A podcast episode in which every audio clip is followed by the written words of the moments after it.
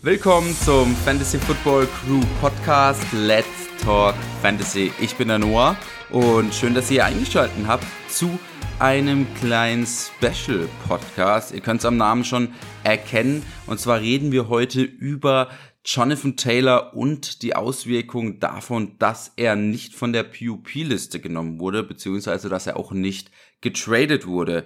Kurze Info im Vorab für euch. Morgen kommt der Top 24 Overall Podcast, beziehungsweise der Top 24 Tier und Ranking Podcast. Und den haben Nils und ich gestern, sprich am Dienstag, äh, schon ich glaube gegen 14 Uhr aufgenommen und ähm, ja, wir hatten zu diesem Zeitpunkt noch keine Ahnung, dass Jonathan Taylor ähm, ja entweder nicht getradet wird oder dass er auf dieser PUP-Liste bleibt. Das heißt, er wird die ersten vier Spiele der Saison 2023 verpassen. Ich habe ihn, äh, ich glaube, in meinen Top 24 Ende Runde 2 gehabt. Nils hatte ihn knapp außerhalb dieser Runde 2, aber wir haben kurz über ihn geredet. Ähm, könnt ihr eigentlich alles vergessen, was wir da sagen. Also ich glaube, wir haben ihn sogar nur ganz kurz erwähnt. Aber ähm, ja, er wird auf jeden Fall deutlich aus Runde 2, auch aus Runde 3, 4, also zumindest für mich, aber da kommen wir gleich dazu, rausrutschen. Bloß, dass ihr da Bescheid wisst, deswegen machen wir den Podcast heute, weil wir einfach gedacht haben, ey, das ist echt eine krasse Neuigkeit. Ähm, das hat viel Impact auf Taylor, auf die anderen Running Backs, auf äh, vielleicht auch, ja, also auf Running Backs muss ich sagen. Äh, ich wollte aber sagen, die anderen Colts Running Backs, dann vielleicht die Miami Running Backs, die anderen Running Backs, die in Runde 1, 2 gehen. Ähm, und ja, deswegen machen wir den kurzen Podcast, weil einfach einige von euch jetzt sicherlich auch bis Sonntag, wenn wir dann das Thema nochmal behandeln werden mit Simon und Nils, ähm, ja, die ein oder anderen Drafts haben. Und da wollen wir euch die besten möglichen Chancen geben, indem wir euch jetzt dieses Thema oder ich euch dieses Thema runterbreche. Äh, fangen wir an mit Jonathan Taylor. Eben hat ja diese Knöchelverletzung, weswegen er ursprünglich auf dieser PUP-Liste gelandet ist. Aber wenn ich mich richtig erinnere, hat er ja, ich glaube es war Ende Juli, Anfang August gesagt, er würde sowieso nur spielen, wenn er bei 100% wäre. Und das ist natürlich immer kritisch, gerade bei einem Running Back. Ähm, aber allgemein auch bei allen anderen NFL-Spielern, die Spieler sind fast nie bei 100%, vor allem wenn die Saison erstmal gestartet ist. Das heißt, für mich war zumindest der Eindruck immer, okay, diese Knöchelverletzung und diese PUP-Liste ist jetzt nicht ganz so schlimm. Es ist eher so ein bisschen eine Mischung aus. Da wird sicherlich was am Knöchel sein, aber es ist eher eine Mischung aus Knöchelverletzung und ich streike. Ich spiele nicht. Er hat den Trade gefordert, er hat die Trade-Erlaubnis gekriegt, es hat sich kein Trade-Partner gefunden. Das heißt, er wird jetzt auf jeden Fall die ersten vier Spiele nicht spielen, aber was ist danach? Da ist in meinen Augen ganz viel Ungewissheit. Und das finde ich natürlich sehr, sehr tricky, weil ähm, gerade wenn man ihn vergleicht mit halt zum Beispiel einem Alvin Kamara, der sowieso nur drei Spiele fehlen wird, aber da wissen wir, wenn er nach diesen drei Spielen wiederkommt, er spielt in Woche vier. Er wird in Woche 4 auf dem Platz spielen und auch wenn er natürlich nicht das mega viel Upside mitbringt, das Jonathan Taylor mit sich bringt, der vor zwei Jahren noch RB1 war, hat er das sicherlich Flex, Abi 2, vielleicht sogar hat er nochmal eine Abi 1 Season in sich. Ähm, ich glaube es nicht, deswegen ranke ich ihn nicht ganz so hoch, aber äh, du bekommst halt Punkte ab Woche 4.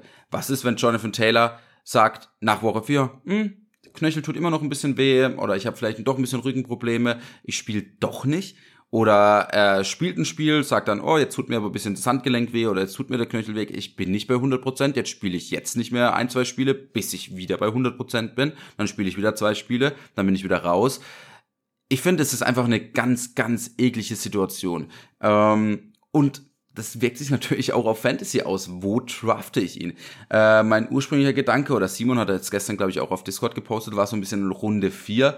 Ähm, als ich dann aber nochmal drüber bin, ich weiß nicht, ob ich ihn halt vor Spieler wie einen Damian Pierce, wie einen Kenneth Walker, Miles Sanders, Cam Akers, James Conner, also diese Running Backs, die ich in Runde 4 und äh, Anfang 5 drafte, draften könnte. Das sind Running Backs natürlich, die haben auch eine Menge äh, Fragezeichen. Da rede ich auch morgen noch mal ganz kurz mit Nils drüber, aber da haben wir auch in dem Running Back Podcast ähm, drüber geredet. Das sind Running Backs, die ich nicht feier. Äh, die haben Fragezeichen. Ich bin da nicht unbedingt gewillt, einen von diesen zu draften. Äh, drafte in dieser Gegend lieber mal einen Christian Watson, Hopkins, einen DJ Moore oder halt dann Justin Herbert, einen Burrow, wenn vielleicht einer von denen fällt. Das heißt, die Running Backs im Allgemeinen feiere ich nicht so und trotzdem würde ich sagen, ich nehme lieber 17 Games von einem Damian Pierce oder 17 Games von einem Kenneth Walker als 12, 13, vielleicht nur elf, zehn Games von einem Jonathan Taylor. Dazu muss man ja auch sagen, Jonathan Taylor stand noch nie mit Anthony Richardson auf dem Feld. Äh, das heißt, ich weiß nicht, natürlich brauchst du nicht so eine Riesenchemie zwischen, wie zwischen einem Wide Receiver und einem Quarterback, aber äh, gerade dieser Typ Rushing Quarterback ist vielleicht auch für einen Running Back nochmal eine Umstellung bisher. Die Quarterbacks, mit denen Jonathan Taylor gespielt haben, waren eher die Pocket Passer. Also gerade die Starting Quarterbacks waren ja Philip Rivers, ähm, Carson Wentz und Matt Ryan jetzt in den drei Seasons. Natürlich wurde da immer wild äh, hin und her gemischt, aber so ein richtiger Rushing Quarterback war auf jeden Fall nicht dabei. Das heißt, auch da wäre vielleicht mal noch mal ein bisschen Umstellung da und würde ich vielleicht zumindest ein, zwei äh, Trainingseinheiten oder hätte ich gerne gesehen. Dazu kommt, dass die Offense im Allgemeinen ja wahrscheinlich auch nicht so gut ist.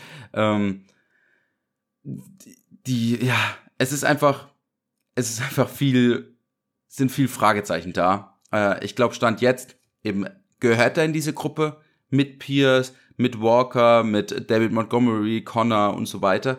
Aber, äh, und das wäre dann für mich Runde 5. Ich habe ihn im Moment auf 56 gerankt. Ob ich da jetzt super confident bin, ihn da zu draften, weiß ich nicht. Ähm, ich habe ihn jetzt, stand jetzt zum Beispiel auch noch zwei Spots über einem Priest Hall. Ähm, aber auch bei Priest Hall sagen wir ja, okay, der hat vielleicht am Anfang eine langsame Einführungsphase, die ersten Wochen. Aber auch da bringt er uns vielleicht noch Flex Value. Das heißt, da hat er auf jeden Fall einen Vorteil gegenüber Jonathan Taylor. Und wir erwarten uns eine zweite starke Saisonhälfte, die wir uns von Taylor in der Theorie ja auch erhoffen. Ähm, wir wissen es aber nicht. Wir wissen es bei Taylor nicht, wir wissen es bei Priest Hall nicht. Äh, das heißt, die sind für mich relativ ähnlich. Äh, eben, ich habe jetzt im Moment Jonathan Taylor noch auf äh, noch zwei Spots über einem Priest Hall. Könnt mir vorstellen, eben weil ich ein riesen Priest Hall Fan bin, äh, dass ich vielleicht sogar einen Priest Hall drüber pack. Ähm, Finde ich schwierig. Ich finde Jonathan Taylor tatsächlich sehr schwer im Moment zu ranken. Ich denke, es kommt auch ein bisschen auf euer Liga ähm, Scoring und auf euer ähm, also auf euer Roster an. Ich denke, es ist deutlich einfacher, einen Jonathan Taylor zu draften, wenn ihr zum Beispiel nur zwei Runningbacks, zwei Receiver, eine Flex äh, aufstellen müsst, dann und ihr davor ja, eben, wir sagen, ihr draftet zwei Running Backs, zwei Receiver, habt die Starting Jobs, äh, Jobs dann sozusagen schon vergeben und ihr braucht jetzt eine Flex in Runde 5. Ihr draftet da Jonathan Taylor, der fällt die ersten vier Wochen raus und draftet dann aber in Runde 6 gibt's ja noch gute Running Backs. Dann draftet ihr da einen David Montgomery, draftet ihr da einen Brentner, Juken, Lockett, einen Jahan Dodson. Den könnt ihr ja locker noch auf die Flex packen. Ähm, es ändert sich ein bisschen, wenn ihr dann plötzlich zwei Flexes füllen müsst. Äh, dann rutscht ihr da schon wieder, dann ist nicht nur eure erste Flex ein bisschen schwächer, sondern auch eure zweite Flex ein Ticken schwächer. Äh, zudem, wenn ihr vielleicht einen Quarterback, einen Tight End äh, in Runde 1 bis 4 gedraftet habt, verrutscht es natürlich noch ein bisschen. Also ich denke, es kommt immer ein bisschen drauf an, wie die Liga bei euch tatsächlich aussieht. Ähm, wie schon gesagt, wenn ihr vier Skill Positions in Runde 1 bis 4 gedraftet hat, fühlt sich natürlich deutlich leichter, Jonathan Taylor in Runde 5 zu draften. Falls ihr da sowohl einen Quarterback als auch einen Tight End gedraftet habt, würde ich tatsächlich, und dann Jonathan Taylor euer RB2 ist oder euer RB1 sogar, ähm, dann würde ich, glaube ich, eher in Richtung Montgomery, Priest Hall, ähm, vielleicht auch ein Madison, sowas irgendwie tendieren. Das heißt, es kommt tatsächlich sehr auch stark drauf an, wie sich das Ganze auf die aus, äh, auf euer bisheriges Roster ausübt. Ähm, ansonsten Coles Running Backs, wir haben im Moment drei Running Backs im Roster. Das ist einmal Evan Hall, der äh, Rookie, ist ein Receiving Back. Ähm, ich glaube, das System von äh, Shane Steichen die das ja von Philly kam und auch die Kombination mit einem Rushing Quarterback wie Anthony Richardson erlaubt nicht wirklich, dass wir einen Receiving Back haben, der relevant ist für Fantasy. Der wird vielleicht zwei, drei Targets kriegen, falls er die Rolle hat, ähm, was wir nicht wissen, er ist ein Rookie, aber ich glaube nicht, dass das zu Fantasy-relevanten Zahlen in der 12er Liga, in der Redraft-Liga führt. Dann haben wir noch Zach Moss, der wurde am 1. August operiert, Stand jetzt oder damals war die Timeline sechs Wochen. Ähm, ich habe da jetzt auch keine aktuellen News rausgefunden, dass er vielleicht ähm, ein bisschen davor ist in seiner Timeline. Aber ähm, Zach Moss wird Mitte September circa da sein. Das heißt, vielleicht wird er in Woche 1 spielen, vielleicht wird er in Woche 2 spielen. Wenn er hundertprozentig fit wäre, wäre er meine Wahl Nummer 1. Hatte letztes Jahr in Woche 18 zum Beispiel 18 Carries für 114 Yards und einen Touchdown. Auch davor hat er viele Carries gehabt, wenig performt. Aber das wäre zumindest so eine zweite Flex vielleicht, dritte Flex, die ich aufstellen würde. Jetzt in Kombination mit der Verletzung und dass er nicht zu Woche 1 überhaupt fit sein könnte, sondern vielleicht erst in Woche 2 oder Woche 3 spielt, ist es ein Spieler, den ich nicht unbedingt drafte. Was, was bringt er mir? Dann habe ich ihn vielleicht in Woche 3, 4, da stelle ich ihn auch nicht unbedingt auf. Gerade in den ersten Wochen hat man ja noch sein volles Roster. Da hat man ja noch äh, keine Bye-Weeks. Man hat in, ho hoffentlich noch nicht so viele Verletzungen. Und das gleiche gilt auch ein bisschen für Dion Jackson. Der wird vielleicht dann in Woche 1 der Starting Running Back sein. Dann wird es aber vielleicht ein Split in Woche 2, wenn Zach Moss da ist. In Woche 3 ist Zach Moss dann da. Und in Woche 5 kommt ja vielleicht auch ein Jonathan Taylor wieder. Ähm, ich glaube, man kann einen Shot nehmen auf Dion Jackson, der jetzt im Moment wahrscheinlich meine 1 ist, einfach weil er dir vielleicht in Woche 1 einen Top 36 Running Back kriegt, äh, gibt. Aber das wäre in Runde 12 oder 13. Ich glaube nicht, dass ich ihn deutlich höher draften würde. Ich, dafür sind die Running Backs auch nicht so gut und die Offense nicht so gut. Ähm, ich denke nicht, dass ich da so viel Value sehe.